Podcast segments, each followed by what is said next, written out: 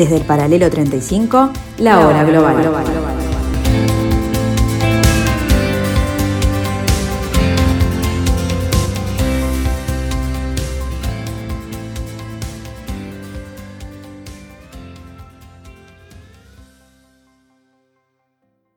Muy buenas tardes amigos, bienvenidos a este martes 16 de noviembre del año 2021.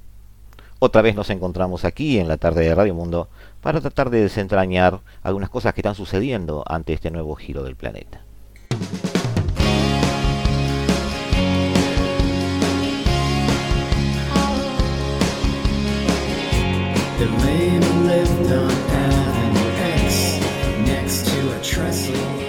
El Partido Republicano en Estados Unidos triunfa en Virginia, algo sorpresivo para muchos. Pierde por muy poco en New Jersey. El presidente Biden se ve enfrentado a los peores números desde el punto de vista de las encuestas, mientras Donald Trump da discursos hablando de una renovación republicana y una vuelta al poder. Así están las cosas en Estados Unidos, mientras sufre inflaciones del 6 o el 7%, mientras hay una movilidad laboral preocupante a esta altura porque tiene síntomas de crisis, y mientras los norteamericanos ven el mundo girar sin que ellos sean, por una vez, la potencia que dicta el ritmo y el sentido de ese giro.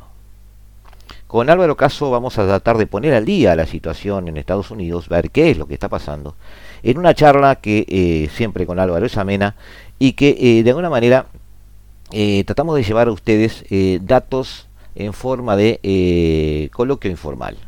Me parece que es la mejor forma de definirlo. Quizás un poco como una charla de café, pero que en el fondo es, me parece a mí, y siempre ha sido un poco la tónica de la hora global, la forma de tratar los temas profundos.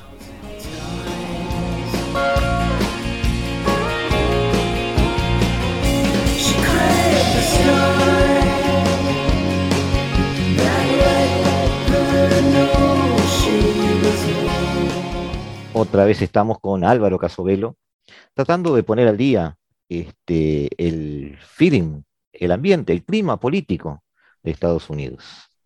Eh, Álvaro, ¿cómo andás? ¿Mucho frío gracias, por ahí? Sí, gracias Gustavo, bajando la temperatura en el hemisferio norte, en la Sí, sí, sí. Acá, acá, ha subido, pero noreste. no creas que tanto. no creas que tanto, no creas que tanto. Este, Álvaro, eh, ha dado que hablar algunos titulares en estos días o en estas semanas. Incluso tuvimos alguna charla eh, relacionada con esto en, en, la mañana, en la tertulia internacional, eh, por la situación político y económica de Estados Unidos, que es bastante particular porque es este es bastante este ¿cómo podríamos decir? No, no, no sigue los cánones habituales de los cambios de humor, de los cambios políticos, de los cambios económicos, de, del entorno político este, eh, de Estados Unidos. Es, es, este, es bastante atípico eh, algunas cosas que están sucediendo, este, cómo están siendo recibidas esas cosas. Y como yo decía también en aquella mesa, este, un poco en chiste, pero también un poco en serio, y muchos aspectos de latinoamericación, latinoamericación, no me sale la palabra, de la sociedad norteamericana. Es decir, vemos presencia de aspectos inflacionarios, vemos eh, problemas colectivos de trabajadores norteamericanos muy centrados en la evolución de su salario real, es decir, salario afectado por la inflación. Este, vemos mucha movilidad laboral. Eh, vemos partidos que empiezan a, eh, si antes estaban polarizados en, en, base a figuras, ahora están más polarizados en base a, a matrices ideológicas, que no parecería que fueran este, usuales en Estados Unidos. Este, ¿Tú ves ese ambiente de, confusión o es, algo que se percibe desde afuera más bien? Eh, mirá, Gustavo, es una, es una, gran, es una gran pregunta la que, la, que, estás, la, que, la que haces, el planteamiento ¿no? de si estamos ante algo que es una anomalía, me quedo un poco con, ese, con ese planteamiento, ¿no? Este, una anomalía o, o, este, un, cierto quiebre de la normalidad política eh, en, Estados Unidos. Me parece que hay, varios temas interesantes. Esto se puede abordar, me parece, de distintas perspectivas. Me parece que una, una perspectiva puede ser que eh, la la visión típica de la política norteamericana, una visión que en cierta medida eh, el presidente Biden encarna, ¿no? una visión que podríamos llamar casi que como una leyenda rosa de la política americana, de una época en la cual este, demócratas y republicanos eran amigos, este, eh, hacían leyes bipartidistas, hasta que, bueno, hasta que llegó el gran quiebre, este, que algunos ubican en el entorno al 2009, en la, en la postrimería de la elección de Barack Obama, otros ubican en el 94 con la revolución republicana de, Newt, Gingrich, otros ubican en 2016 con, Donald Trump, o, estos son acaso distintos jalones en un, proceso más de, más mediana duración. Este, si acaso es, es, posible volver a esa, digamos, era, era dorada o era, era rosa ¿no? de, la, de la política norteamericana en la que había acuerdos y no había, y no había disenso aparentemente. ¿no? Me parece que, lo que hace falta también es mirar, mirar el, arco histórico en una perspectiva un poco más larga, ¿no? Y cuando uno mira otros momentos de la historia de Estados Unidos, capaz un poco más alejados en el tiempo, ¿no? Como la década del 60, una década con mucha agitación política, social, este, estudiantil, eh, obviamente con, las, protestas del movimiento de los derechos civiles, digamos, a fines de la década del 50 y comienzos de los 60. Para quienes no lo recuerdan, también con mucha violencia en la sociedad. También con, también con mucha violencia, después de que después hay, hay, un, hay un, alza en, la criminalidad este, en la década del 70 y el 80. Es decir, me, parece que, a veces, en parte por, los mitos que, los estadounidenses se dicen a sí mismos, ¿no? y en parte también por, esta idea de, como de ansiar esa, era de normalidad. ¿no?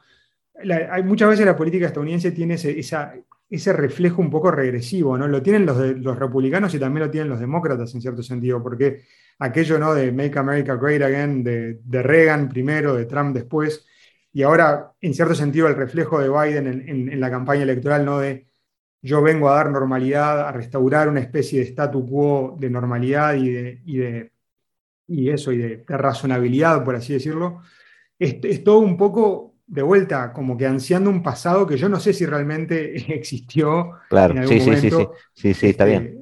O si, en parte, o, si, en parte es una especie de construcción, ¿no? Es una especie de, recuerdo, ¿no? La memoria y la historia son, son cosas distintas y, bueno. Hay, hay, este, hay, datos de la realidad, obviamente, ¿no? hay, mucho, hay mucha construcción, tenés razón en eso.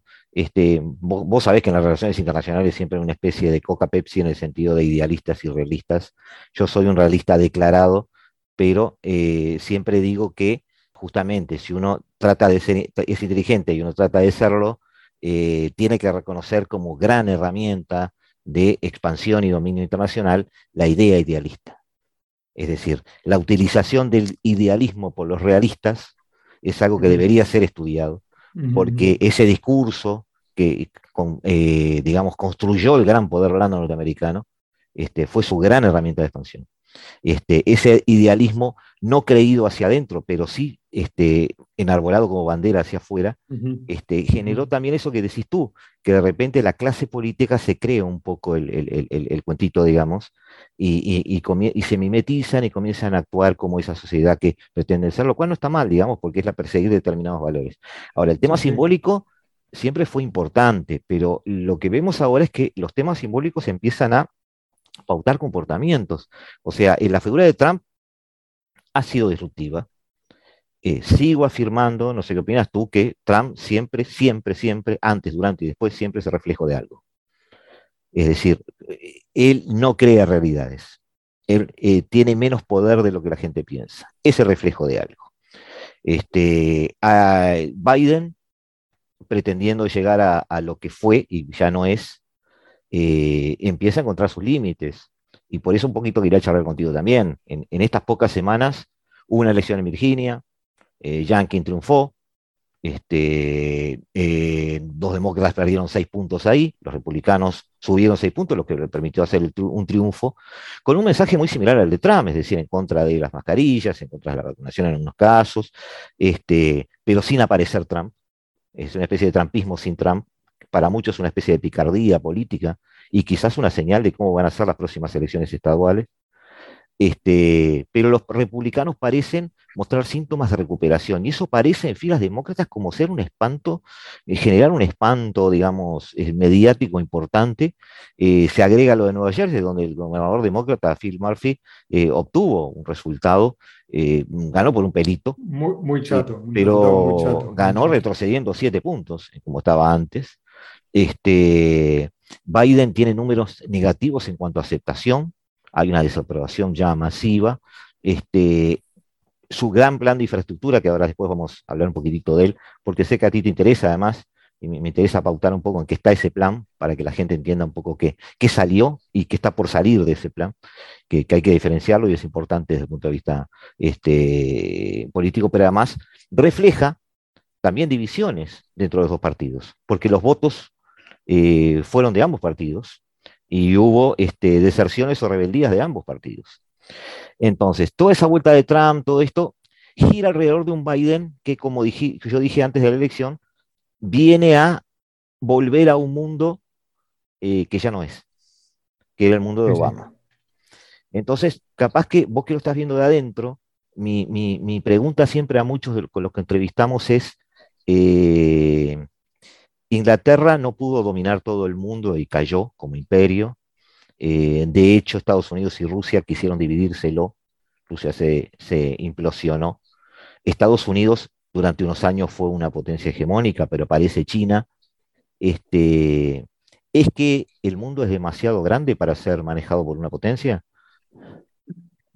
Este, eh, déjame retomar antes, antes de, abordar la pregunta de la, competencia entre poderes, déjame retomar un, hilo de la, pregunta anterior, que es que yo estoy de acuerdo con una cosa que decís y en, sintonía con lo que estaba comentando, ¿no? de, un poco, esta, esta, idea un poco legendaria ¿no? de la estabilidad en Estados Unidos, y que, a ver, que hay, que hay números reales, ¿no? La, inflación, es decir, durante, desde, la década de, desde la gran inflación en la época de Nixon, ¿no? especialmente después de la la crisis del petróleo, este, para acá ha habido obviamente una, una, baja de, la inflación y la inflación no era algo que se sentía, entonces eso, sí, eso sí es un, desestabilizador de la vida cotidiana que se ve y que se siente y que la gente lo ve y la gente lo siente de una manera muy concreta. Yo le decía siempre a mis alumnos, ¿no? cuando, daba cuando doy clase de Historia de América Latina, alumnos acá del hemisferio norte, hay dos temas que ustedes no entienden, la inflación y qué es, es tener una, una moneda que no es divisa, ¿no? Una moneda que,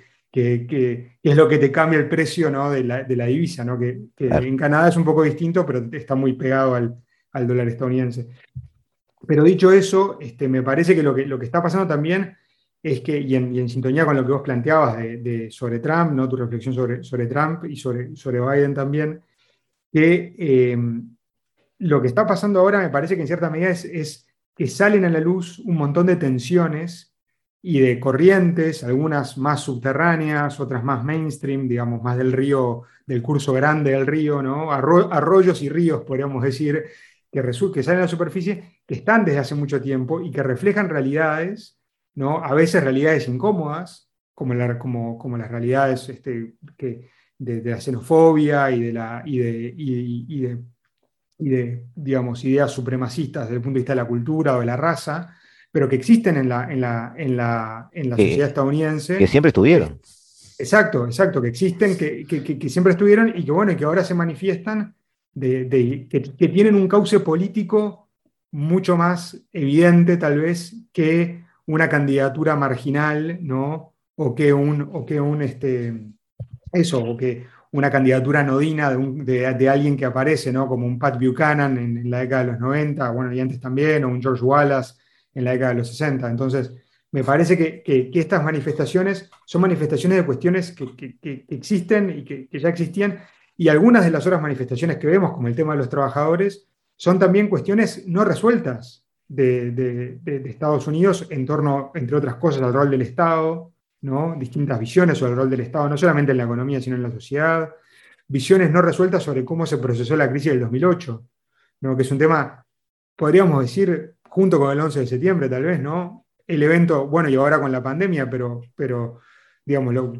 tres eventos definitorios de, este, de, estos primeros 20 años del siglo XXI, este, y que a veces nosotros desde, desde, América del Sur este, subestimamos, ¿no? La, eh, y, yo, yo, yo, caí en ese, en ese pecado, digamos, muchas veces subestimar el, el, el quiebre que fue la crisis del 2008, no solo en Europa. Que, Desde afuera no se ve tanto este, y, realmente marcó en, en, mercados laborales un antes y un después sin duda. Exacto. Y de fenómenos, y de fenómenos que, ya, que ya habían aparecido, ¿no? Como durante la, elección de Trump en 2016, como la, de, como la, falta de satisfacción de, grupos de la clase trabajadora estadounidense con este, las grandes empresas que otrora los empleaban y que ahora, este, entre comillas, enviaban sus trabajos, como se dice, ¿no? Ship overseas, ¿no?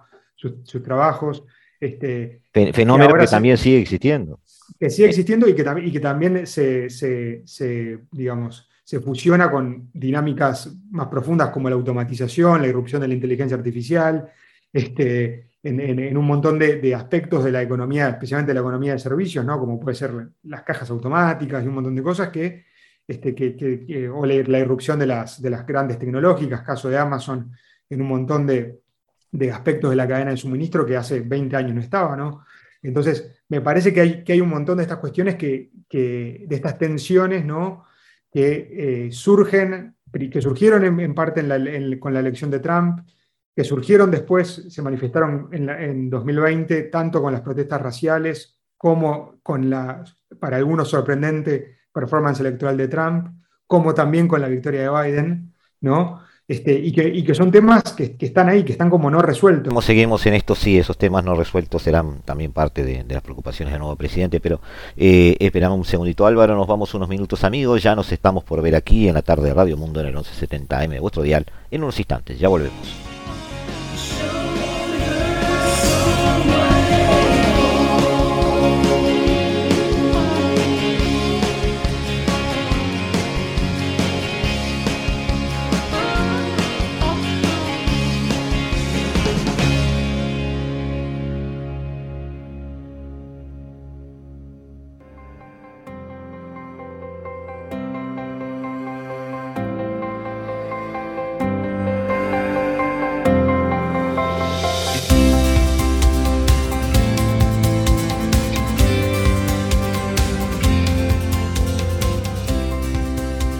Desde el paralelo 35, la hora global.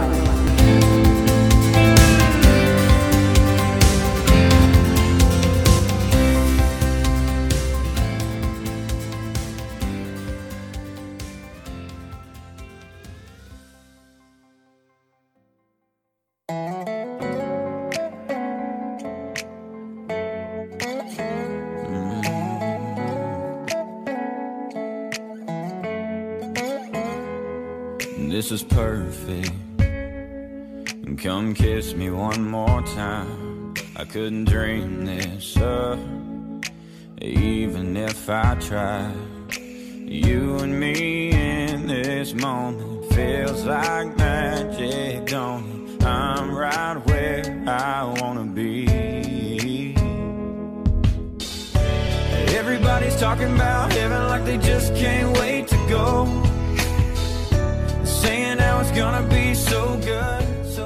Ahora también, no, te parece que también fueron subestimados? Porque se, obviamente se acusa a Trump de negar eh, los problemas, pero de alguna manera no, no subestimó también Biden los mismos problemas, porque no fueron tan centrales en sus discursos. Es decir, hubo una serie de temas que siguen ahí y que Biden no parecía querer atacarlos hasta que ahora están como explotando, ¿no? Yo siempre razonaba de esta manera. Un demócrata te decía, eh, tenemos un, eh, redondeando un 20% de, de, colectivos este, entre latinos, afrodescendientes, lo que llamamos normalmente minorías, y el Partido Demócrata tuerce una lanza, y eso es justo, es una, es una, es una cruzada justa darle voz a esa gente. Pero a la misma vez, tú no podés pretender manejar un gobierno sin atender lo que le está pasando al 80%. O sea, esos blancos que votaban a Trump son también norteamericanos que hay que atender. Y no, no estoy, lo estoy viendo de forma maligna, sino justamente de forma benigna. Es decir, son gente que tiene problemas que hay que atender porque son los problemas del mercado norteamericano, que siguen vigentes.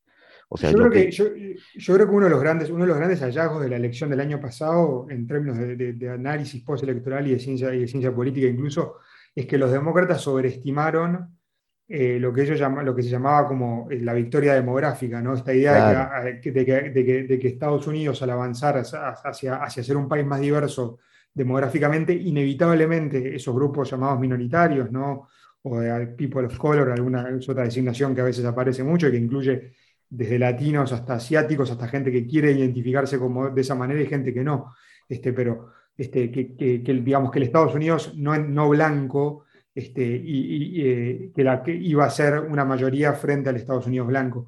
Y lo que, y lo que probó la, la, elección del año pasado es que el clivaje central de la política estadounidense no pasa por, necesariamente por la etnia, por la raza, sino que pasa por la educación. Entonces, un votante hispano. Eh, eso es muy buen punto ese, ese que decís. Está muy un, bien. Un votante hispano latino eh, y, por, y, por, la geografía, urbano, rural, educado, no, eh, si, cuenta con educación universitaria, y esto a su vez se condice con, con, el tipo de trabajo que las personas hacen. ¿no? Entonces, ese, ese clivaje ¿no? de, de, que a veces en, en, inglés se habla ¿no? de, de, class versus race theory, ¿no? la teoría de, la raza versus la clase. ¿no? Este, yo en esto me parece que, la, que, que entonces se hablaba mucho ¿no? en la época de que ganó Trump ¿no? sobre la de white working class, ¿no? que, que, que, los demócratas habían perdido la clase trabajadora blanca. Pero me parece que lo que, lo que queda en evidencia de la elección pasada, especialmente con el crecimiento de Trump, y, este, y digo de Trump y no necesariamente del Partido Republicano, entre eh, votantes hispanos y entre votantes eh, eh, afrodescendientes en algunas partes, especialmente varones hispanos y varones afrodescendientes. Sí, que los tuvo y tuvo núcleos duros de eso. Este, es que, es que la, educación y el tipo de trabajo y el tipo de, setting del votante, el tipo de ubicación geográfica, eh, son mejores predictores que simplemente la raza o la etnia o como, como, se lo quiera llamar. Entonces, ese clivaje me parece que es muy, muy importante atenderlo a la hora de, entender lo que está pasando en Estados Unidos. Eh, hay otra dinámica también muy interesante, que es esta dinámica que le hemos hablado en, en una intervención anterior en tu programa, es el tema del sorting geográfico, ¿no? Cómo la gente que piensa de determinada manera y que vota de determinada manera termina como aglomerándose en los mismos lugares. Entonces termina pasando esta, esta, este fenómeno ¿no? de las ciudades azules y, y, el campo rojo, ¿no? Este, y este fenómeno ¿no? de, la, de, una geografía electoral que no necesariamente se corresponde con la demografía ni tampoco con la geografía, digamos, de, Sí, pero, pero, eso, eso, pero esos extremos se cumplen. Este, eh, entonces, bueno, todos estos clivajes que, eran impredecibles en el siglo XIX, ¿no? Cuando, es decir, hay cosas que, los, que, cuando se hizo la, Constitución de Estados Unidos y el, colegio electoral que, fueron previstas, ¿no? Como este, las, las, leyes, la, el, el, contar, por ejemplo, a las personas esclavizadas como personas que no, que no eran una, una persona a los efectos de la, de, la asignación electoral, eso sí fue previsto, pero obviamente lo que no fue previsto fue que, bueno, que Estados Unidos tuvo otros rumbos, ¿no? Este, y que ah, con la expansión hacia el oeste también hubo grandes, grandes reconfiguraciones demográficas, este, reconfiguraciones de cantidad, de, obviamente en el siglo XX con, las grandes ciudades, la, con, la urbanización, este, también esos cambios continuaron y al día de hoy esos cambios, podríamos decir, se profundizan con, con estas tendencias ¿no? que ven a la gente emigrar este, hacia, hacia grandes ciudades, ¿no? hacia los Los Ángeles, los Houston, los, este, los, Atlanta, y que esas ciudades son cada vez más demócratas y que los, los hinterlands de esas ciudades son cada vez más republicanos. ¿no? Claro, este, este, pero es, es un tema que igual, más allá de que sean demócratas y republicanos, un gobierno tiene que eh, ver todo el bosque. Y, el, problema, el problema de Biden estos meses parecía que no estaba muy seguro dónde estaba el bosque, daba, daba una sensación de de estar trabajando en soluciones porque la realidad no parecía ser la que él había previsto. Esa sensación sigue como, como vigente ahí en todas las cabezas. Y, este, y, bueno, la gran respuesta de él parece ser este plan de infraestructura, ¿no?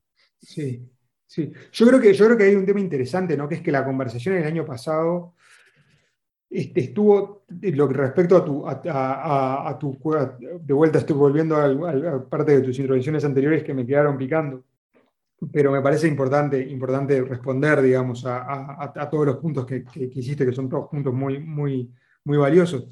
La, eh, la, elección del año pasado, vos hablabas ¿no? de la falta de mensaje de Biden, ¿no? De que no tenía En su momento claro, sí, sí, me daba esa que- sensación, sí. Que te daba esa sensación. Y me parece que Pero no era un comentario maligno, ¿eh? yo no No, pensaba no, que no, era no, no, una especie yo- de estafador electoral y nada de eso, sino que él estaba, me parece, honestamente, pensando que iba a volver a un mundo, y que es lo que yo te digo, capaz que los políticos Sí. norteamericanos, nosotros no lo sabemos, abrieron la ventana y vieron que en el mundo habían encontrado sus límites como potencia. sí, sí. Entonces vieron hacia adentro y vieron que no tenían un, pa- un país preparado.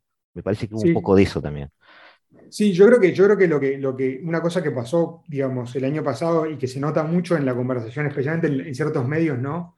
Y que, que pasó durante los cuatro años de Trump, es que no hubo una real jerarquización de cuáles eran los problemas de Estados Unidos.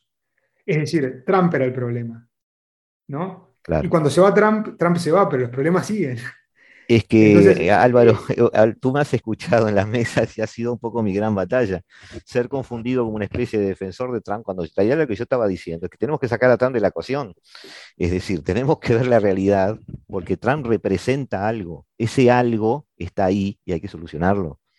Claro, claro. Trump no exacto, alteró exacto. realidades, no creó millones de personas desocupadas con fábricas cerradas, no, no. O sea, Claro. fue, fue el tipo que se bajó del auto, vio esas fábricas cerradas y dijo, bueno, voy a explotar esto.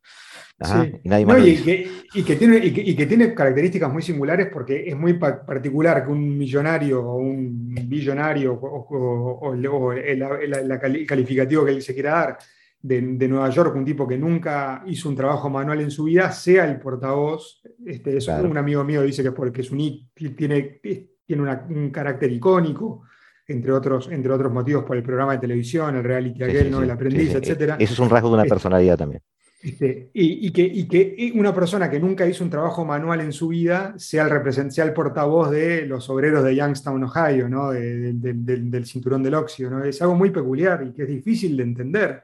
Y yo creo que y este, este tema, Gustavo, no es un tema que, que ha desvelado solamente, que te ha desvelado a ti en, en- en Uruguay de- con la hora global y con las tertulias, sino que ha desvelado a New York Times, a Washington Post, ¿no? que mandaban a los reporteros a los diners en, en Virginia Occidental para entender, ¿no? para decodificar. Porque además, siguiendo tu ese- línea, ese- siguiendo ese tu, tu redacción y, tu, y tus palabras, este, es un portavoz aceptado por esos colectivos. Es el portavoz. Es- y, es, y en ese sentido también tiene una característica muy latinoamericana o muy populista. Yo veo, que- vos sabés que yo veo todo muy latinoamericano en estos años. Eso lo dijo Enrique, eso lo dijo Enrique Krause en su momento, ¿no? el, el- el- el historiador mexicano, que dijo ¿no? que Trump era un caudillo latinoamericano tirado en Estados Unidos. ¿no? Este, bueno, que na- na- no, no gustó mucho. Entre, a mí me parece que es un análisis en, en cierta medida muy interesante, ¿no? Y que yo creo que hay un error también en, el contraste excesivo entre América Latina y Estados Unidos. Y yo creo que hay cosas en América Latina que son parecidas a Estados Unidos y viceversa. Este, pero eso es tema para otra conversación. Y lo que, y lo que, lo que la característica que, que ahora se nota con el Trump fuera del poder y que a mí me hace acordar mucho a líderes expresidentes latinoamericanos fuera del poder, todo este discurso, ¿no? De no solamente del fraude, sino de la persecución judicial, etcétera, ¿no? Se ve Sí. también en este caso. Sí. Este, ahora, hoy, bueno, hoy, hoy esta conversación, yo estoy hablando el 15, 15 de noviembre, nos entregó Steve Bannon, su ex, su ex asesor y según algunos, su el ideólogo de su campaña Sí. de 2016, este, se entregó al FBI después de haber sido perdonado por Trump por otra investigación que tenía con el FBI este, el año pasado, y se entregó, y Bannon se entregó pegándose en el pecho, diciendo yo estoy acá y me entrego al FBI porque me están persiguiendo. Es decir, eh, me a mí eso me hace acordar a situaciones que se dan en, en países de América Latina cuando expresidentes no y, y- y- y incluso en dicen que la arcos, en- justicia... incluso en arcos ideológicos eh, adver- eh, adversarios, eh, en el otro extremo. Exacto, exactamente. exactamente. Porque esto parece, voy a nombrar a alguien que, que no quiero que se ofenda a gente que está este, ideológicamente afín a, a ese extremo, pero esto es muy Antonio Gramsci, ¿viste? Es muy batalla cultural. Sí, sí, sí, sí, sí.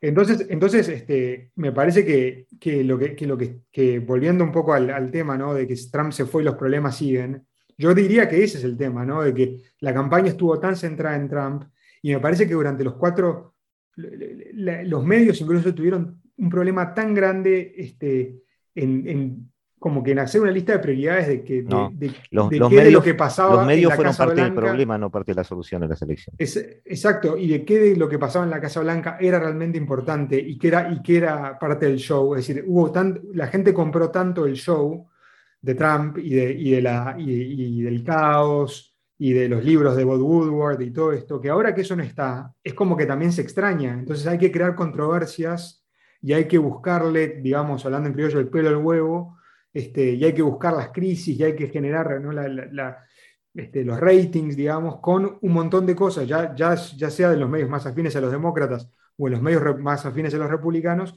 para compensar esa falta de eh, a falta de una mejor palabra, entretenimiento político que Trump proveyó durante, bueno, durante, crees que cuatro años. ¿Vos crees que los demócratas terminaron siendo los que más compraron ese circo? ¿De alguna manera? Lo que, lo, que pasa, lo que pasa es que hay dos circos paralelos, digamos. Por un poco lo hablábamos en la conversación of the record antes de decir, hay, hay, hay un tema muy grave, uno de los problemas muy graves que hay, en, en que no solo propio de Estados Unidos, en se dan en distintas democracias occidentales, es esta idea de la pantalla partida. No puede ser que es como una especie de regreso al siglo XIX, ¿no? En cierto sentido, y, al, mundo de la prensa partidaria, etcétera, ¿no? Pero no puede ser que uno mire este, un, canal de televisión y viva en un país este, que es un caos y que está todo mal y no sé qué, y que después prenda otro y vive en un país que es la tierra de los unicornios con arcoíris. Sí, sí, sí por ejemplo, uno de los temas que, a vos te interesaba hablar, por ejemplo, el tema del eh, influjo de migrantes en la frontera sur, ¿no? Para, en la frontera con México.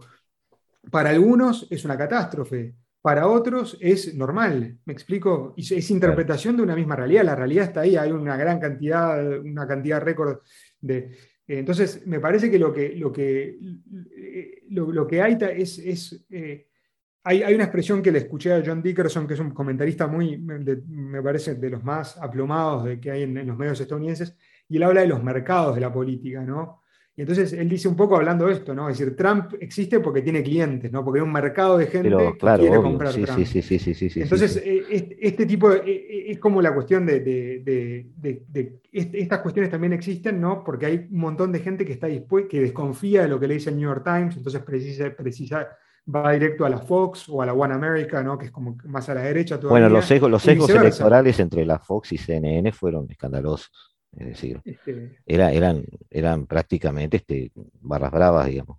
Este, pero además lo que le está pasando a Biden es que puntualmente, problemas puntuales, coyunturales, que Trump atacaba o eran paradigmáticos de, de los debates con Trump, sin Trump, siguen ahí, como el tema de la frontera, como el tema de la desocupación en muchos casos, eh, como algunos temas internacionales, como el problema en el Indo-Pacífico, que Trump se había especializado desde el punto de vista exterior en esa área, y, este, y a mí me sorprendió cuando Biden fue a una elección diciendo que iba a volver a ser atlantista, o sea, es, este, e, e, es retroceder en el tiempo, ¿viste? Y no, no ver lo que está fuera del patio de, la sociedad norteamericana, este, pero eso, eso le, le ha, capaz que no es complicado la palabra, pero quizás sea bueno porque sea una especie de sanación esto, en el sentido de decir, bueno, los problemas reales están así, nos están explotando, bueno, las cosas que vamos a hacer ahora son en base a problemas reales, porque eh, No, no, estamos ahora con problemas inventados, Trump no está,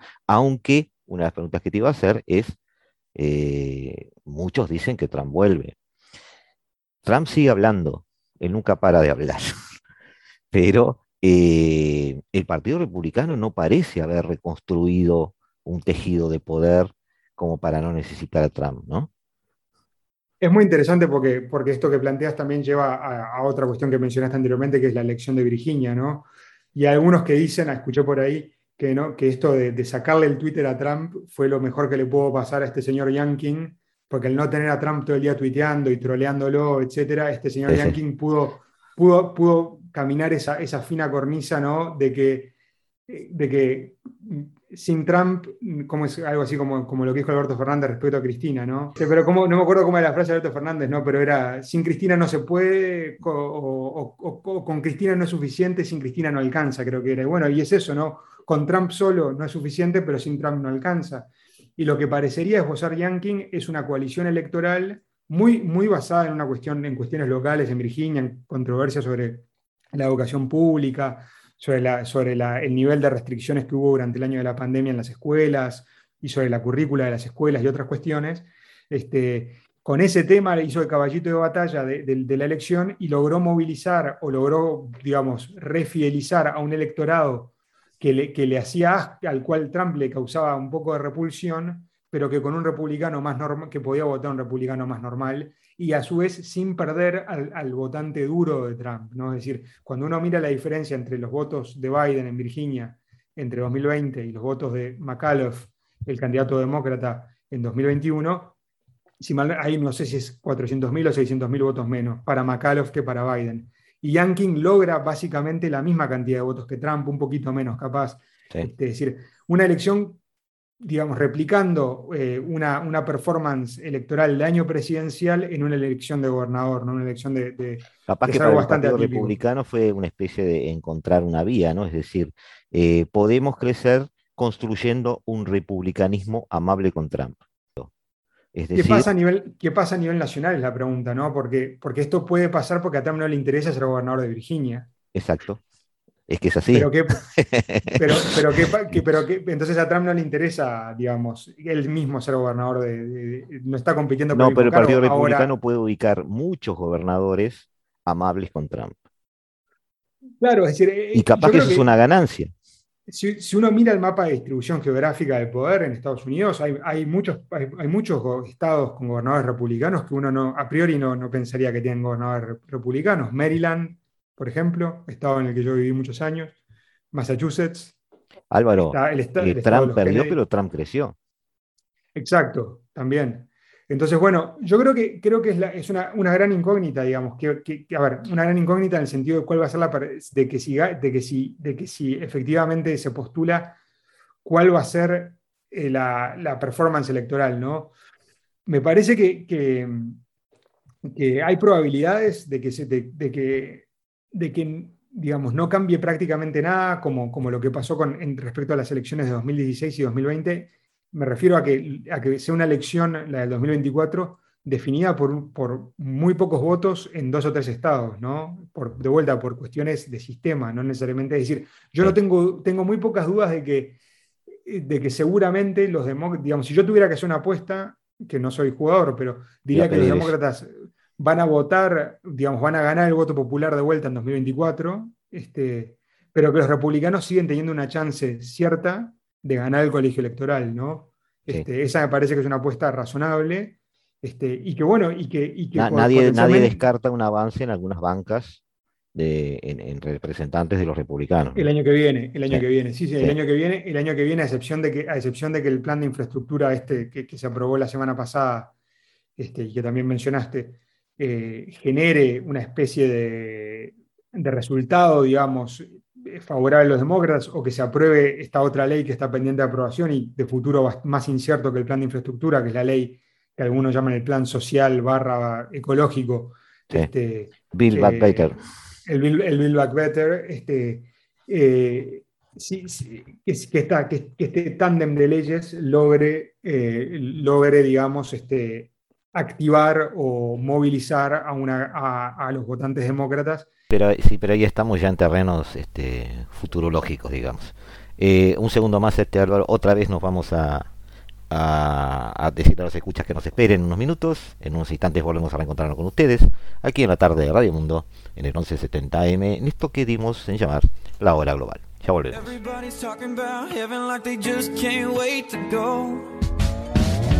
Saying how it's gonna be so good, so beautiful.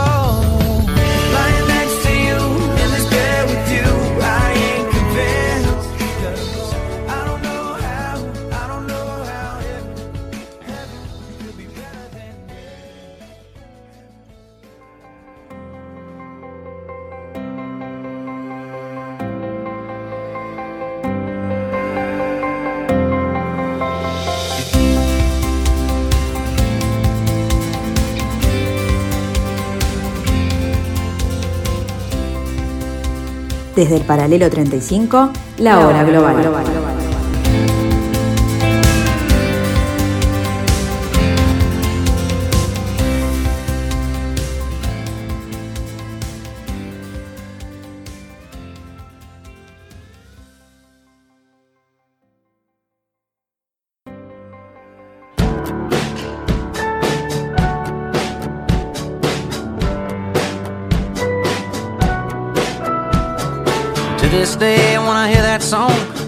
standing there on that lawn. Discount shades, store bought pants, flip flops, and cut off jeans. Somewhere between that setting sun, I'm on fire, I'm born to run. You looked at me and I was done, but we were just getting started. I was singing to you, you were singing to me. I was so alive, never been more free. Fired up my daddy's lighter and we sang, oh, oh, oh. Stayed there till they forced us out and took the long way to your house. I can still hear the sound of you saying, don't go. When I think about you, I think about 17. I think about my old G. Hay que reconocer, Álvaro, también eh, dinámica del proceso electoral americano. Es cambiante. Ya que Es puede- incierto por, Ah, otro- por, otro- por, otro- por otros motivos, motivos de carácter más institucional, ¿no? como, como el proceso de- de- de- del nuevo mapeo de los distritos, ¿no? que como hubo censo el año pasado, este, en 2020, se altera la Eh, ingeniería. sí. sí. se, se- se cambian los distritos electorales en, en- en lo que llama el reapportionment, ¿no? Y lo que llama también el gerrymandering, que un, que un oyente tuyo me escribió para, pidiéndomelo otra vez que, desde Atlanta y le mando un saludo, este, la otra vez diciéndome que, que yo que tenía que hablar de este tema, ¿no? Este, lo que pasa es que es una palabra tan difícil, tan poco amigable a la lengua de Cervantes, el gerrymandering, incluso a la lengua de Shakespeare, pero es eh, solamente por, por- por los estados que por el reapportionment reciben más representantes el año que viene y por cómo se dibujan los distritos electorales en esta dinámica que llama gerrymandering, Altera Este, resultados. altera el resultado y, y pone una gran probabilidad en que la Cámara de Representantes el año que viene ca- cambie de color y sea republicana. Está bien. Ahora eh, hablamos del plan de infraestructura que podría cambiar las cosas. Es la gran apuesta de Biden, por lo menos es la apuesta a, a corto plazo, ¿no? Y eh, era un plan de tres y pico de billones de dólares que básicamente fue dividido en dos partes, un poco fruto de las negociaciones en el, Congreso. Una parte que ya fue aprobada es la parte del plan de infraestructura que tiene que ver con infraestructura en sí, lo que da nombre a su, a su, nombre, digamos, valga la redundancia, que es a 1.2 billones que están destinados a eh, la construcción de carreteras, de puentes, de vías férreas, etcétera, etcétera, etcétera. Ya había tenido una aprobación del Senado, 69-30, lo cual habla de casi un tercio de senadores republicanos que, que votaron este plan. Y en la Cámara de Representantes, Incluyendo al líder de la mayoría, Y- Mitch McConnell, el emperador Palpatine, sí. en, en la visión de algún Sí, muchos pa, de muy, buen- muy bueno ese símil. En Cámara de Representantes, este, hace dos semanas, hace diez, sí, 10 días, el No, 6 de la semana para el viernes. Esto Eso fue el viernes. el, al viernes, tenés razón. Yo lo tengo acá el 6 de noviembre, pero creo que fue Perdón, el, el- el- el viernes de la semana. Perdón, el viernes de la El semana. viernes de la otra. semana. Ah, estamos, bien, estamos igual entonces. 228 a 206, lo cual implica que 13 republicanos votaron a favor, el resto en contra, y también implica que 6 demócratas no quisieron votar esto. Exacto. Este, aunque hubo una aclaración en cuanto a que el, el no voto de los demócratas se debió a que ellos querían votar el paquete completo. Pero el hecho es que eso está aprobado, es ley, va a ser un removedor de la economía norteamericana y quizás atenúe el tema inflacionario, porque va a generar una movilidad laboral importante, interesante, y aún a costos de salarios más bajos, va a ser muy apreciado el nivel de consumo que- que se va a notar. Pero queda para atrás el Build Back Better, que son 1.75 billones de dólares destinados a políticas sociales, medioambientales, y donde el presidente también tiene un tema importante desde el punto de vista político y de relacionamiento hacia adentro y hacia afuera. Parte de eh, la inflación que Estados Unidos está sufriendo se debe también al aumento de costos de fabricaciones y de la manufacturación. Entre ellos el costo del petróleo. Costo del petróleo que según la mayoría de los analistas dicen que obviamente al ser desde hace ya tres años Estados Unidos el mayor productor de petróleo y tener todo ese petróleo, digamos, de alguna forma almacenado, podría ser una util- utilización de ese petróleo lanzando al mercado y abaratando sus costos, lo cual abarataría, abarataría los costos de producción y atenuaría la inflación. Es una discusión que tiene Biden, no creo que toque ese petróleo. Es cierto que el tema del cam- cambio climático es algo que discursivamente Biden soporta y defiende, pero es algo que la necesaria reactivación industrial y económica del planeta en los próximos 24 meses eh, complica, porque esa reactivación hoy tiene que hacerse en base a energías no renovables. No sé si ahí se está discutiendo de eso, Álvaro, pero Se discutió este fin de semana mucho en los medios este tema, ¿no? Le preguntaron al, al jefe de los asesores económicos por qué, por qué no, no habría, digamos, la canilla de la reserva estratégica para, Claro. para bajar el precio de la nafta.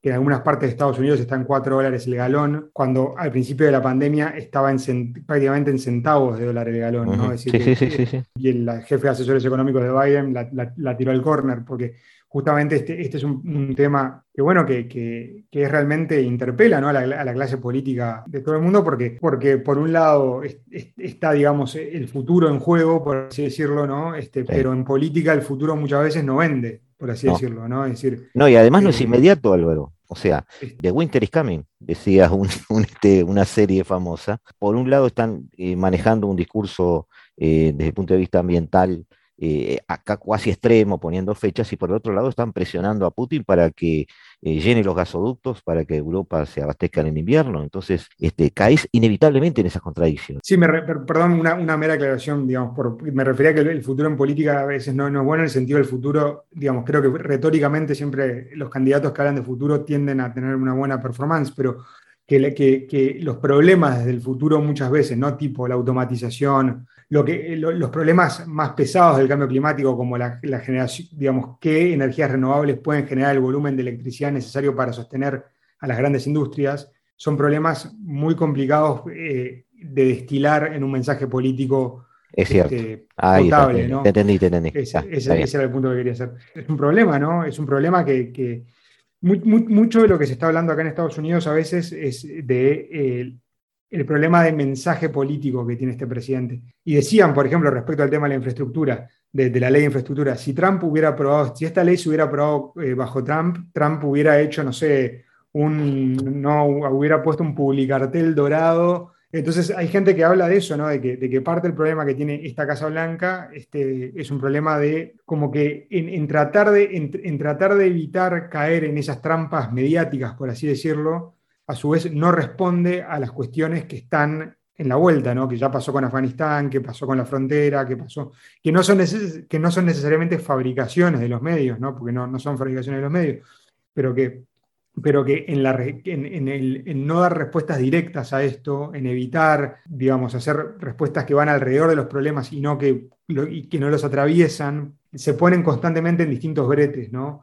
Yo no sé si, no sé si eso, no sé si eso es cierto, pero lo que, pero, pero bueno. Y hay un contraste con Trump, ¿no? O sea, Trump, no importa si es verdad o no, pero Trump daba esa sensación o esa prestancia en el sentido de decir, yo me hago cargo de los problemas, yo estoy acá. Claro, claro, hasta... y, eso es un acierto desde el punto de vista comunicacional. Hasta el extremo, hasta, hasta el extremo incluso, ¿no? Hasta, hasta, hasta el ridículo, podríamos decir, ¿no? Con la cumbre con, con, con, este, con Kim Jong-un, pero eh, tenía, esa, tenía esa, digamos, en esa hiperpersonalización del poder, ¿no? Este, estaba bien claro quién era responsable y quién no era responsable, y era fácil la atribución de responsabilidades porque, porque básicamente... Eh, digamos, el hombre tuiteaba constantemente, ¿no? Y, decía constantemente lo que quería decir.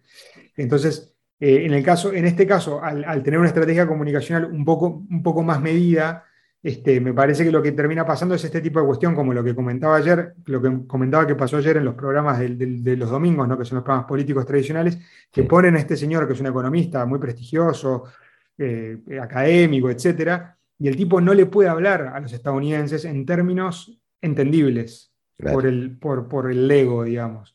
Y entonces, bueno, los problemas estos de, la inflación, de la, este, termina, y esto termina repercutiendo en las encuestas de opinión pública, como hacías referencia vos al, al principio del programa, porque esto da la imagen de un presidente que no está a cargo, de un presidente que no se ocupa, de un presidente que no está Sí, la mayoría, la mayoría, la mayoría de la gente, según las encuestas, no, no voy a abundar en números, pero hablan de eh, gente que no cree que desaproba, o sea, que está desaprobando el desempeño económico, gente que desaprueba su eh, política laboral, gente que no cree todo lo que les dice. Este, yo creo que ahí, yo creo que siete de cada diez considera que el país va en dirección equivocada, es decir, hay muchos indicadores, viste, muy, muy congruentes a, una especie, no de, no sé si desilusión, pero por lo menos de, de enfrentamiento a la situación actual, ¿no? Yo creo que, yo creo que hay, un tema, hay un dato no, y me parece que es distinto en el caso de Biden que en el caso de Trump, y que esas encuestas no necesariamente reflejan, que es que esa desilusión es por izquierda y por derecha, como lo refleja el voto ese negativo de, las, de los seis congresistas demócratas. entonces me parece que a diferencia de Trump, que esa, que, esa oposición, digamos, era más frontal, me explico, era más bien de algún votante independiente y fundamentalmente el bloque demócrata, me parece que en el caso de Biden tiene incluye a los republicanos duros, incluye a votantes que le, republicanos capaz que le prestaron el voto a Biden, incluye votantes demócratas, digamos, que de, del ala izquierda o incluso de algunas minorías, ¿no? Este, que querían que Biden llevara a cabo eh, planes más ambiciosos, por ejemplo, en temas de derechos civiles, en temas de reforma del sistema de justicia y de, la, y, de, policía, reformas para, las cuales, bueno, los demócratas no tienen las mayorías necesariamente para, para que esas reformas este, salgan en el Senado por la ley de los 60 votos, ¿no? Eh, tú sos estudioso de la historia, Álvaro, eh, los caudillos en el siglo XXI siguen existiendo. Sí, sí, parecería que sí. Yo creo que, creo que, creo que sí, digamos, lo que, lo, que volviendo al tema del, del populismo, eh, una de las grandes habilidades que ha tenido Trump a lo largo de su carrera política, que ya no, ya no podemos decir es corta porque ya cumple este, casi, va a tener casi 10 años, este, esa, esa, capacidad que tienen los, líderes populistas de hacer creerle a sus electores que sus problemas personales son los, son problemas de los, de los electores. Es decir, que cuando los medios dicen que Trump hizo tal cosa, los están atacando a ellos. Y diría que prácticamente ningún otro líder demócrata tiene hoy por hoy esa capacidad. Entonces, esa, esa capacidad que tiene, que tiene Trump es una capacidad que me parece no se puede subestimar en términos de su potencia electoral ¿no? y en términos de, un posible retorno a la política, eh, a la política electoral, digamos, porque va a seguir. ¿A, ti te parece que puede volver? Sí, yo creo que, es un poco, es, es, un qué quiere hacer, los votos son de él. Este, los 70 millones de votos, esos son de él. Eh, en, la elección, en, la, elección de Virginia, Bill Crystal, un personaje, digamos, de, la crema innata del pensamiento conservador o neoconservador estadounidense, eh, primero apoyó a Biden el año pasado y después a los, ahora apoyó al, candidato gobernador demócrata. ¿Qué quiero decir con este ejemplo? El que votó a Biden incluía desde Alejandra Ocasio Cortés y la ultraizquierda del Partido Demócrata hasta digamos, lo que llaman los Never Trump Republicans. Ese, esos 70 millones que votaron a Trump están básicamente con él. Lo votaron a este señor, digamos, este, después de cuatro años de gobierno, después de ver lo que había hecho, lo que no había hecho, lo, que, lo, que, lo, lo, bueno, lo malo, lo, mediano. Entonces, ahora, ¿cuáles, ¿cuáles son las estrategias para llevar ese votante a, a un para encauzar ese votante hacia un político más moderado, podríamos decir, en sus formas, eso, eso va a depender, primero que nada, de la voluntad de él de, ser candidato o no, segundo, de cómo se configure el Partido Republicano al respecto. Pero me parece que, está muy claro, incluso después de lo que pasó el 6 de enero, obviamente, ¿no? No sé, de esos 70 millones, 60, 50, igual me parece que, lo volverían a votar. ¿Algo más para decir, Álvaro? No, yo te agradezco por, les agradezco a todos por la paciencia. No, yo creo que, creo que gran parte de lo que, de lo que, del futuro de, este gobierno está, está definido por el manejo de esa coalición muy grande que puede incluir desde esos 13 republicanos que votaron en la Cámara Baja a favor, de, a favor del plan de infraestructura hasta los seis demócratas que votaron en contra. Es decir, va a depender de un manejo muy hábil y va a depender también de poner candidatos en las elecciones de, mediano, de, mediano, de medio término del año que viene, candidatos competitivos en los pocos distritos competitivos que se van a poner en juego el año que viene.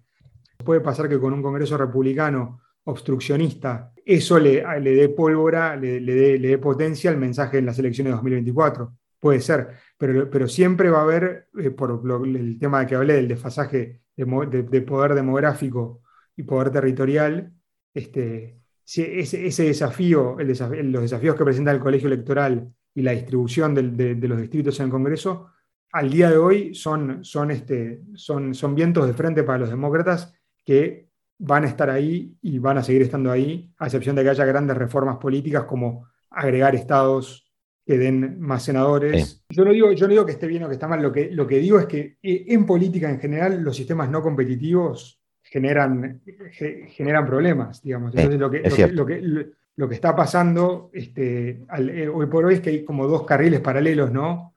Entonces, uno tiene que hacer la competencia dentro de los dos partidos, pero los dos partidos no compiten entre sí, en realidad. Claro. Porque, no hay, porque no hay muchos swing districts ¿no? este, ya en, Estados Unidos. Eso lo puede ver la audiencia mirando los, los reportes de Cook Political Report, sí, sí, sí. Este, que son muy interesantes y que hablan de, ese tema de la competitividad, que es un tema que, yo lo tomo de un, paper de, Harvard, de, la Escuela de Negocios de Harvard, sobre, sobre este tema, pero bueno, no, no quiero aburrir a, la audiencia. Genera este, otras cosas, ¿no? Genera eh, y también da otras porosidades, le da otras capilaridades al sistema político este, y, le, da otra resiliencia, me parece. Y lo, lo que, lo que para, terminar con una reflexión que vos hacías, ¿no? El tema del mundo le quedó, le quedó grande, ¿no? Me parece lo que, lo, que, lo que está pasando es, por así decirlo, es un mundo grande ¿no? y, una, y una superpotencia frágil, ¿no? Es decir, o, al, menos que se nota frágil en cierto sentido, ¿no? Brittle. Eh, sí, yo, yo lo veo como una superpotencia que encontró sus límites, ¿no? O sea, me veo, me veo un poquito pensando en España en su momento. Este, algo, alguien dijo, un español dijo, América dice, eh, sí, eh, nos quedaba, era demasiado grande, demasiado lejos. las potencias van encontrando sus límites y China los encontrará también. Entonces el planeta en definitiva sigue siendo muy grande para que una sola potencia lo, lo administre. Vamos a ser amables en el verbo.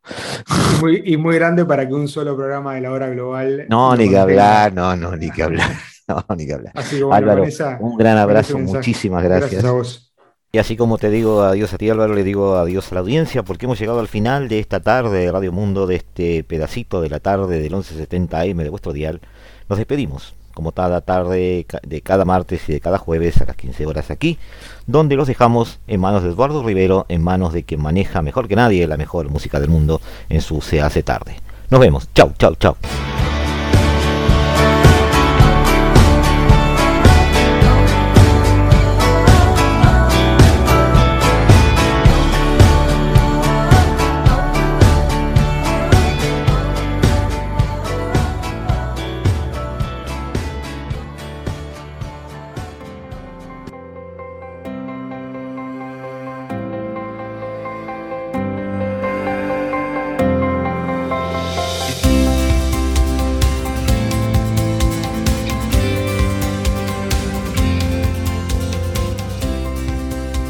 Desde el paralelo 35, la hora global.